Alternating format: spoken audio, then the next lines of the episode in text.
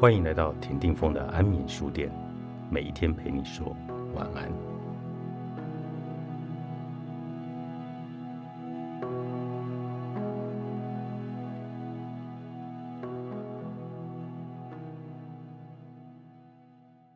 具有生命的流动的事物，或如同明印一般的事物，必有停止灭尽的时候，如同缘起缘灭，有生便有死一般。根据佛教的观点，万物生灭的过程是一样的。当你用球棒击出棒球的时候，你会知道，球一定会在某一个地点落下，在某个时候停止转动。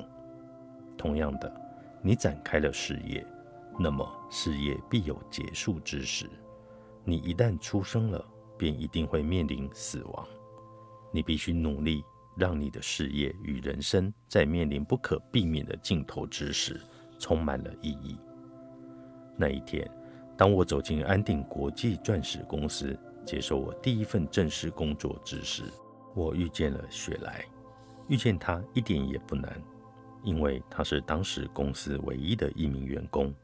那时，我刚刚从一座小寺院结束为期八年密集的追随上师学习禅定。纽约市的喧嚣与恶臭，使每天早晨从纽泽西州搭乘将近两个小时的公车进入纽约市的我感到厌恶作呕。然而，看着雪莱，让我的心情豁然开朗。雪莱是一个坚强、自豪的牙买加女人，有着一头平滑柔顺的黑发，以及一脸灿烂的笑容。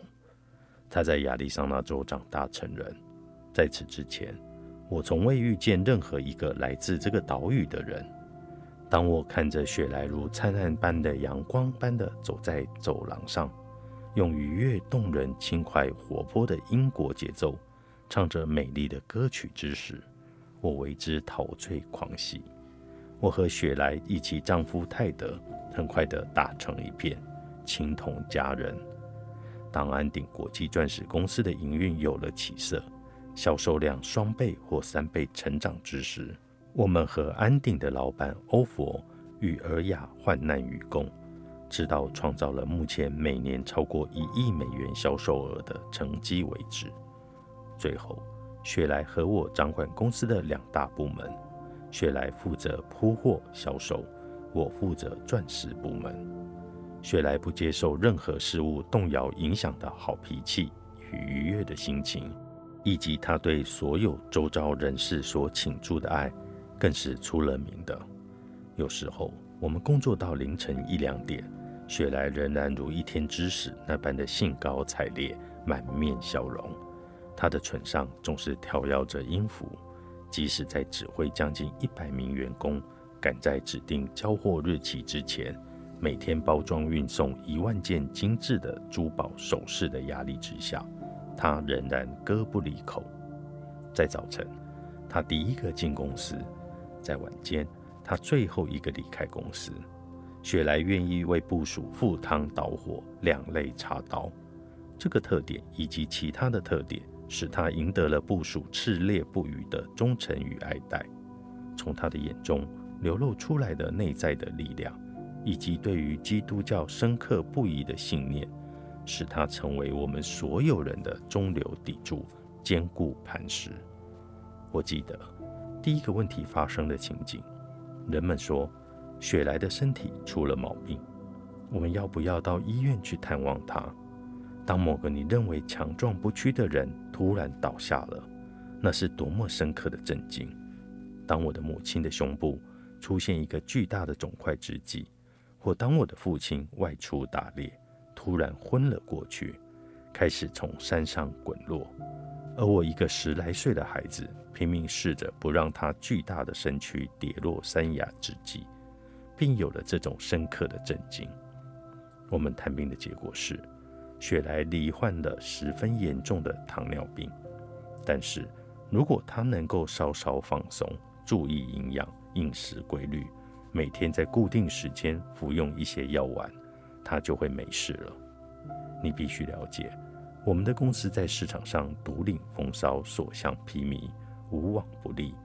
每一个小时在雪莱和我手中处理的是数十万美元，甚至数百万美元的生意。我们的薪资疯狂地往上飙涨，其上涨的程度如同我们的产品与员工人数一般，失去了控制。我们成为事业王国之中的小小神奇。在中午用餐时，我们来商讨一个人的未来，或一整个房间的人的未来，仿佛他们是我们手中玩偶或玩具兵。我们以死心血来潮，要他们往东，他们就得往东；要他们往西，他们就得往西。对我们来说，安鼎国际钻石公司是一个炽烈的激情，也是一名情妇，提出种种不可能的要求。驱策我们使出浑身解数，完成远远超过我们能力之外的表现，并且以做梦想都想不到的财富来作为报酬。因此，雪莱深深着迷，开始加班至深夜，而且越加越晚。工作第一，没有什么事比工作还重要。刚开始，雪莱忘的吃了午餐，要不就是忘了吃了晚餐。后来，这种情况变得越来越频繁。有时候他记得按时吃药，有时候不记得。然而，送给潘尼百货公司的巨额订单，可一分钟都不能等待。长期虐待身体的结果，使雪莱付出了无可避免的代价。但是他仍然拒绝停下脚步。我想，大概就是这段时期，我获得了一个最重要的职场教训，那就是。真正优秀的员工会不断的来驱策自我，直到他们的身心受到伤害为止。而经理人员必须具备极大的智慧以及自我的控制，才能够知道何时应该强迫员工停下脚步，即使公司的营运会因此而受到影响。后来，到了雪莱的身体状况无法带领一大群员工的时候，欧佛与尔雅出于纯粹的爱惜之情。特地为雪莱成立了顾客服务部门，让他能够以缓慢的步调继续工作。之后，雪莱离开公司，移居到新罕布夏州休养，并且开始接受昂贵的洗肾治疗。安鼎国际钻石公司的业务蒸蒸日上，我们每天忙碌的很难与他保持联系。尽管雪莱的生活步调逐渐缓慢，但每一天。我仍然忙进忙出，仿佛以每小时一千英里的速度前进一般。有时候，我一次得同时处理三四通电话。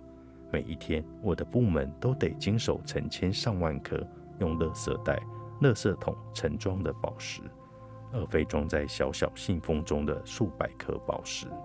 我们把人生投注于此，最后也耗尽于此。无论我们的公司在市场上的势力逐渐壮大，无论我们的职位随着安定的扩张所累积的权势与财富，没有人能够在忽视此一事实：在我们退休之后几天，这些荣华富贵都会成为不堪回首的噩梦。我们被迫质问：我们在安定工作究竟是为了什么？就佛教的观点来看，面对工作有一个方法。那个就是每天早晨，我们应该带着一个疑问走进办公室，那就是：如果我今天晚上即将死去，我要如此度过我生命中的最后一天吗？如此的自问目的，不是让你抑郁消沉，也不是某种病态的想法，它非常切合实际，它自由地释放了你，它成就了伟大的事业。当你的事业生涯走到了无可避免的尽头之时，蓦然回首，真正能够让你引以为傲的事业，那么你应该会怎么做呢？